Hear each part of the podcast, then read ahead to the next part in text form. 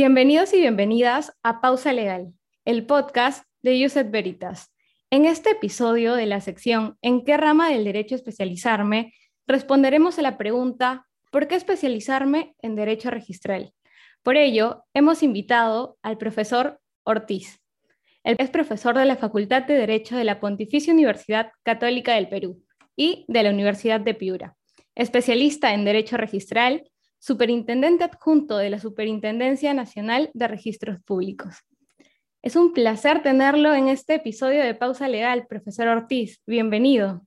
Al contrario, estimada Nayeli, el gusto es mío. Muchas gracias por la invitación y aquí estoy presto a poder compartir con ustedes este espacio para empezar este podcast, quisiera que nos comente cómo fue su experiencia en la Facultad de Derecho, cómo fue su experiencia estudiando Derecho, cuáles fueron los mayores retos que tuvo en la carrera. Empecemos desde, desde la toma de decisión de la carrera, ¿no? La toma de decisión para estudiar Derecho es porque, bueno, primero siempre me gustaron las letras, ¿no? En el colegio nunca fui bueno ni en números, ni en física, ni en química, tengo que ser totalmente honesto. Y entonces, pero sí siempre me fascinó y me fascinaron las letras. Entonces dije, bueno, mi vocación son las letras y ahí tengo que ubicarme. Y fue mi papá quien me indujo, en cierto modo, razonando a, estudiar derecho. Ya en la carrera, y tengo que ser honesto en reconocer que tuve una extraordinaria formación con un ex profesor principal de la Facultad de Derecho de la Universidad Católica, Ricardo Ortiz de Ceballos Villarán, que era el profesor titular de Derecho Registral. Y creo que ahí también vino la influencia hacia mi camino en el derecho registral, ¿no?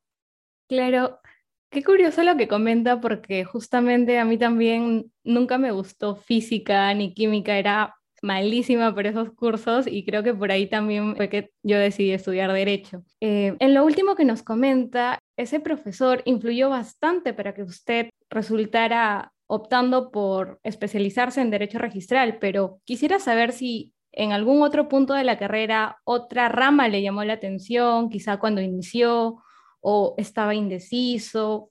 No, desde el principio siempre me incliné hacia el derecho civil y concretamente el curso de derecho civil que prácticamente me cautivó fue derechos reales.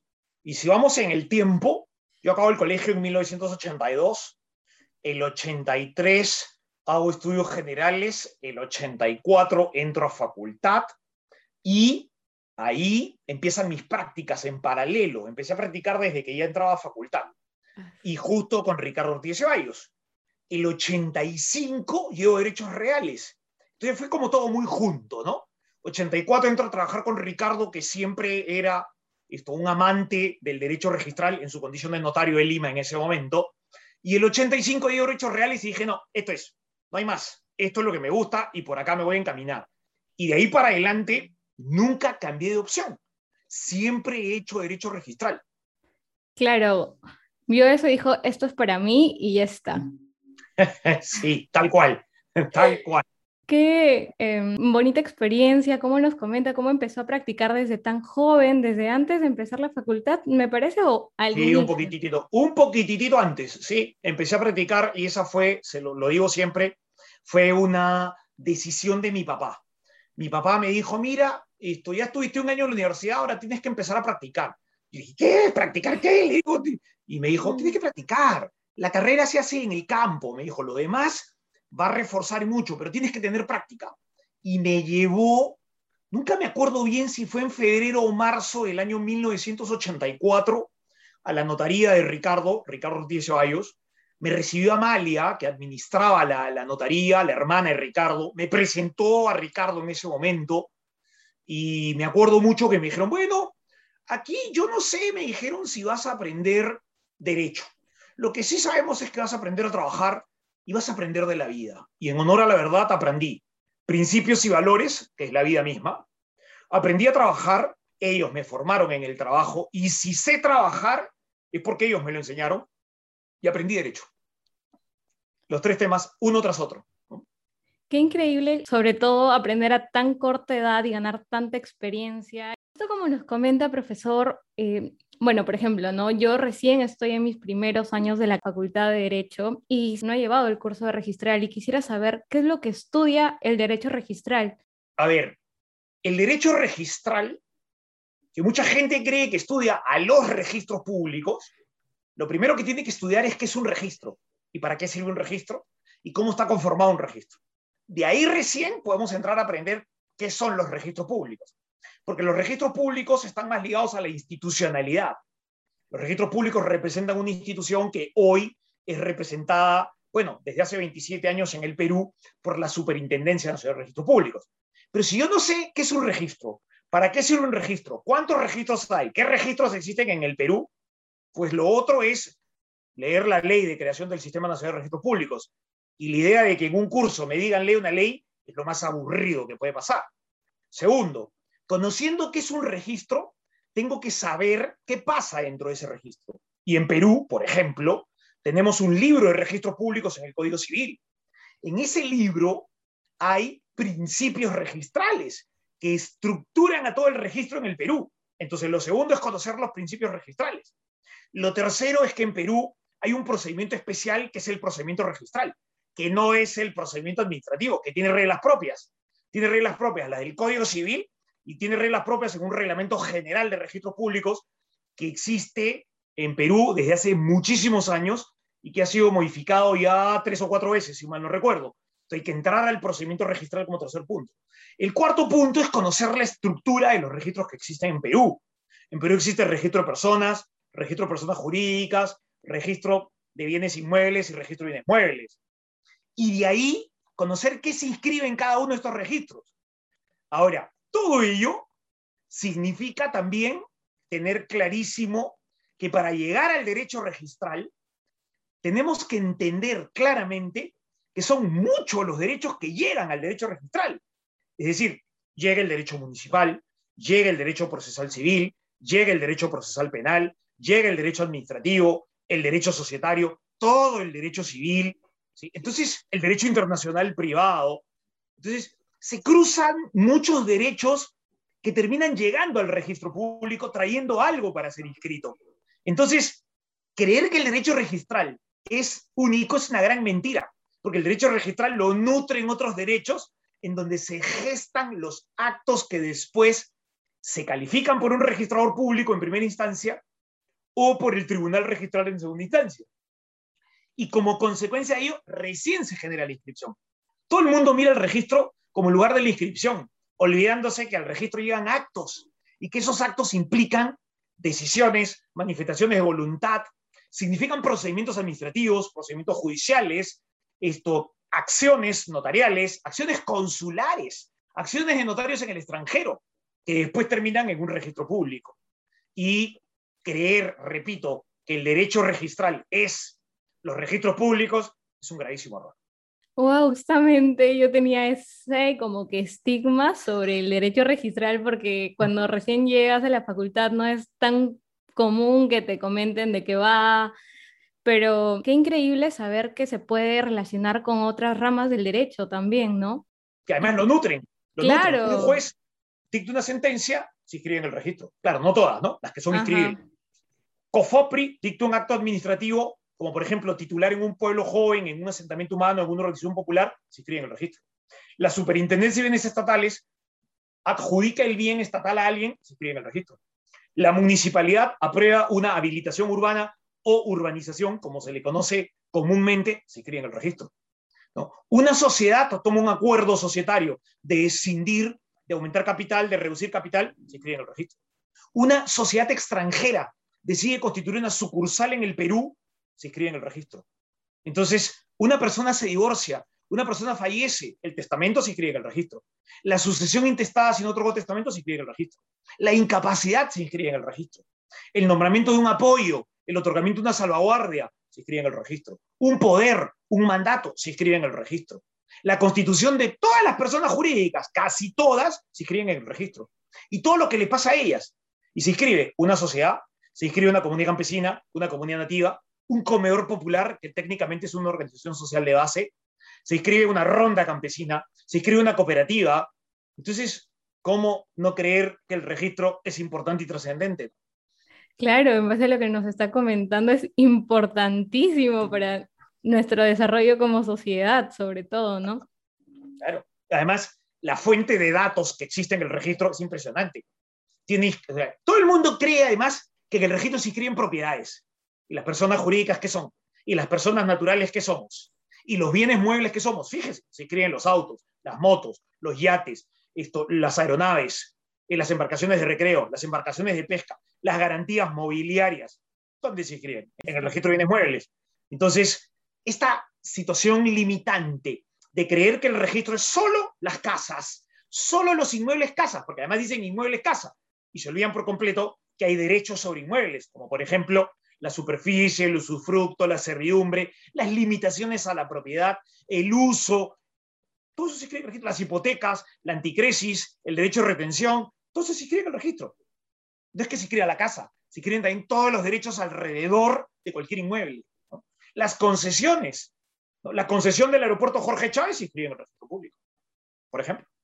Sí, es bastante impresionante, pero remontando un poco ya más a lo que anteriormente nos comentó, que empezó sus prácticas desde muy joven, quisiera que nos comenten, ¿no? Una de las mayores preocupaciones ahora en pandemia, y bueno, desde antes ya, es el trabajo. A ver, ustedes, me refiero a vuestra generación, no tienen el momento más bonito de la historia, ¿no? Porque las oportunidades de trabajo en el mundo, no en Perú, hay que ser justos, se han reducido. En los últimos dos años, las oportunidades de trabajo se han reducido. La forma de practicar se ha reducido, porque la práctica tiene que ser vivencial, presencial, y hoy eso también se ha reducido mucho. Entonces, eh, definitivamente a ustedes les va a costar más. Tengo que empezar por ahí porque siempre me gusta empezar por el tema humano, ¿no? Porque es fácil decir, no, bueno, busquen dónde practicar, eh, vean dónde empiezan a trabajar, claro, y los suelto a un barranco y los dejo que se vayan por el precipicio. Hoy, para ustedes va a ser más difícil. Las oportunidades de trabajo y de práctica van a ser complicadas. Pero eso no quiere decir, por ejemplo, que uno se pueda ofrecer. Yo veo que algún profesor mío, que algún familiar mío, que algún amigo de mi papá, de mi mamá o de algún familiar tiene un negocio, tiene un estudio, tiene una, tiene una necesidad, me ofrezco, me ofrezco y empiezo a generar medio la opción. Porque si me quedo de brazos cruzados, la pandemia nos va a llevar de encuentro a todos. Fíjense que el año 2022 no va a ser un año de recuperación total, ni lo piensen, ni lo piensen estamos mejor innegablemente, pero estamos mejor frente a un mundo que se ha caído a pedazos el año pasado. O sea, el 2020 ha sido un año desastroso, totalmente desastroso para cualquier persona en la vida desde cualquier punto de vista.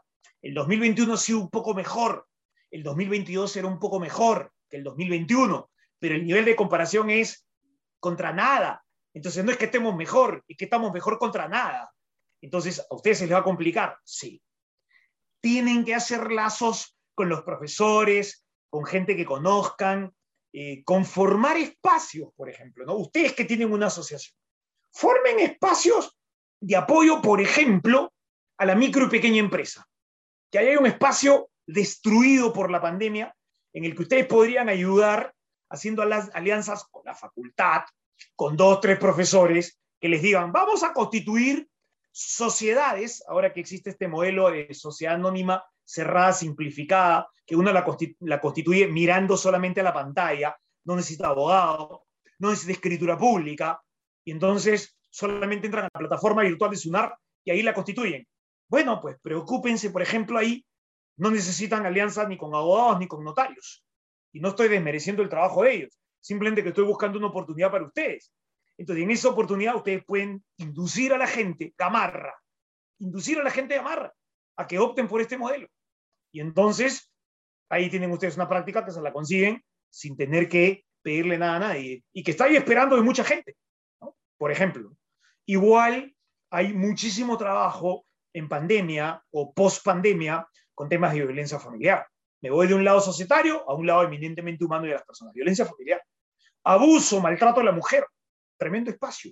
Busquemos alianzas con la policía femenina, por ejemplo, que tienen comisarías especializadas en estos temas, por ejemplo, ¿no? Por ejemplo, buscar que en la facultad hay dos señoras vocales superiores de familia buscarlas y decirles qué podemos hacer para enlazarnos con el Poder Judicial en temas de familia, que en este tiempo han sido tan, pero tan desmerecidos y violentados por el encierro en el que hemos estado, que no es una justificación, ¿ah?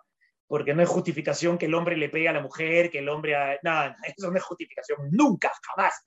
Pero se ha dado. Y frente a esa realidad que la estamos tocando con las manos, hay que hacer algo. Ahí tienen una oportunidad, por ejemplo. Decisiones sociales de base, que son personas jurídicas reconocidas por ley, todas se inscriben en el registro público. Han regresado las famosas cocinas familiares y las ollas comunes los cerros de Lima, donde está la realidad del país, esto, están llenos de ellas. A ellas hay que formalizarlas, hay que, hay que nombrarles su consejo directivo, hay que inscribirlo en el registro, ahí tienen un tamaño espacio. Las rondas campesinas al interior del país también están moviéndose mucho a raíz del tema de la pandemia. ¿Para qué? Para ordenarse y que no lleguen personas que puedan contagiarlos. Las rondas campesinas se inscriben en el registro. Las comunidades campesinas, las comunidades nativas, tienen problemas con sus directivas comunales, tienen problemas con sus tierras. Y entonces ahí también hay un espacio. Todo eso termina en el registro público. Hay que hacer que llegue, porque ellos no tienen para contratar abogados. Y peor aún, muchas veces son sorprendidos por malos abogados que les dan malos consejos que viven de ellos, que hurtan lo poco que pueden juntar. Entonces, qué extraordinario espacio, porque la corrupción también es un espacio de trabajo, ¿ah? combatirla. ¿Cómo? Involucrándonos en dar asesoría seria a comunidades campesinas, a comunidades nativas, a rondas campesinas, a organizaciones sociales de base. Tocándole la puerta. Pero tengan la plena seguridad que nos van a recibir con los brazos abiertos. ¿Y, qué hacemos? Se les formaliza, se les, que tengan una consejería legal permanente. Eso es el registro también, es el registro social. El registro también es medio ambiente. Las áreas naturales protegidas se inscriben, las reservas indígenas se inscriben en el registro público, que el registro de áreas naturales protegidas, que está dentro del registro del propio inmueble. ¿Y quiénes son normalmente los titulares de áreas naturales protegidas? ¿O el mismo Estado o muchas comunidades nativas? ¿Cómo se evita la deforestación generando áreas naturales protegidas? ¿Y quiénes son los, normalmente los que reciben y combaten a la deforestación? Las comunidades nativas. ¿Y todo eso dónde se inscribe? En el registro público. Justamente es impresionante cómo desde nuestra posición como estudiantes podemos buscar nuevas formas de adaptarnos a esta virtualidad que está costando bastante, como usted ya mencionó, conseguir trabajo, cada vez se está poniendo más difícil, pero cómo tenemos que ingeniárnosla para entrar en este mundo tan competitivo, ¿no? Hace una semana más o menos ha salido una promoción en las redes sociales de Uset Veritas. A propósito de este curso de Derecho Registral y Notarial que se va a realizar y en el cual usted va a participar. Quisiera que nos comente, ¿no? ¿Cómo va a ser este curso? ¿Qué nos puede detallar? Este curso, primero que nada, eh, al César lo que es del César y a Dios lo que es de Dios. Es una idea de ustedes, primero que nada. De lo cual yo aplaudí desde el principio cuando me preguntaron si podía acompañarlos en una primera reunión dándoles ideas. Y en ese mismo curso creo que quedó estructurado casi todo, salvo unos problemas que han habido después de horarios. Pero ahí ustedes han podido comprobar la bondad de lo que significa hoy juntar el derecho registral con el derecho notarial. Son primos hermanos, por no decir hermanos. Y entonces, ¿qué va a haber en este curso? Lo que va a haber en este curso son ponencias muy especializadas por especialistas. Es decir, no es el tema de que voy a hablar de los derechos reales y su relación con el registro. No, no, no. Voy a hablar de un tema de derechos reales por quien lo maneja. No es que voy a hablar de un tema de derecho procesal y su relación con el registro. No, va a hablar una persona que sabe del tema procesal y su relación con el registro. No es que voy a hablar de un tema de derecho notarial y a ver si lo inscribo o no se puede inscribir. No, va a hablar un notario especializado en ese tema y su relación con o no el registro, dependiendo del acto por el cual nos refiramos, porque, bueno, haré comercial, pues. Eh, por ejemplo, se va a hablar del mal llamado desalojo notarial, que no es desalojo notarial, porque el notario no desaloja, pero lo va a hablar una persona que resuelve esos contratos como notario, que es en el fondo el fin de este mal llamado desalojo notarial. Pero también, y eso no se inscribe en el registro. Pero sí se va a hablar, por ejemplo, de otro tema notarial, que son los no contenciosos notariales, y que tienen que ver muchos de ellos, y casi todos terminan en el registro público.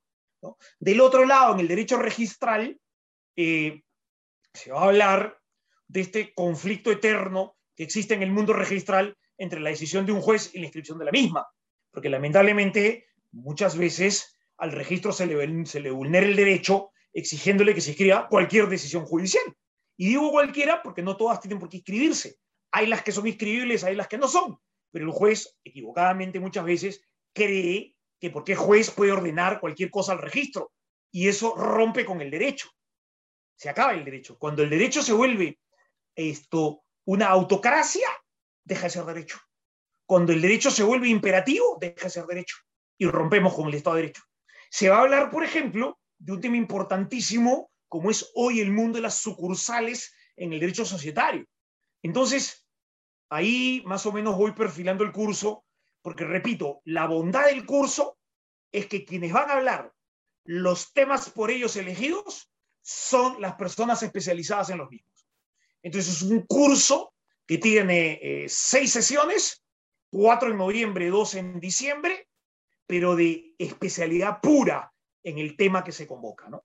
Lo que nos ha comentado el profesor solamente es un pedacito de todo lo que van a ver en este magnífico curso. Y finalmente, gracias a nuestros oyentes, espero que les haya parecido muy interesante todo lo que nos ha comentado el profesor Ortiz. De verdad, muchísimas gracias por estar eh, en este episodio. Quisiera brindar algunas palabras finales. Sí, simplemente agradecerles a ustedes por dedicarse a construir el derecho desde el espacio que hoy les corresponde, porque lo hacen con mucha seriedad, con muchas ganas y con mucho orden, palabrita que en el Perú hace falta, pero tremendamente en, los momentos que vivimos. Yo los las felicito y los felicito a ustedes por, ese, por esa entrega, por esas ganas y por querer siempre profundizar y sobre todo por algo que es importantísimo en la vida, dejarse guiar. Ustedes se dejan guiar ustedes escuchan. Y eso es importantísimo. Lo cual no quiere decir que se queden callados. Yo soy de los profesores que en clase siempre dice lo mismo. No se queden callados. Si ustedes no están de acuerdo, digan que no. Y levanten la mano y digan que no. Pero sustenten. Y a lo mejor el que estaba equivocado era el otro. Y tendrá que cambiar. Porque el diálogo se construye así. Construyendo una opinión y construyendo una verdad. Y los felicito por eso. Y eso es lo enriquecedor de todo este proceso de aprendizaje, ¿no?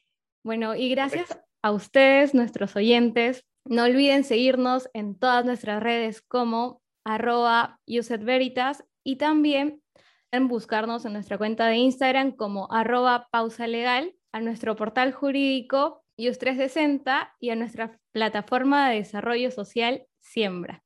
Muchas gracias y los y las esperamos en un nuevo episodio.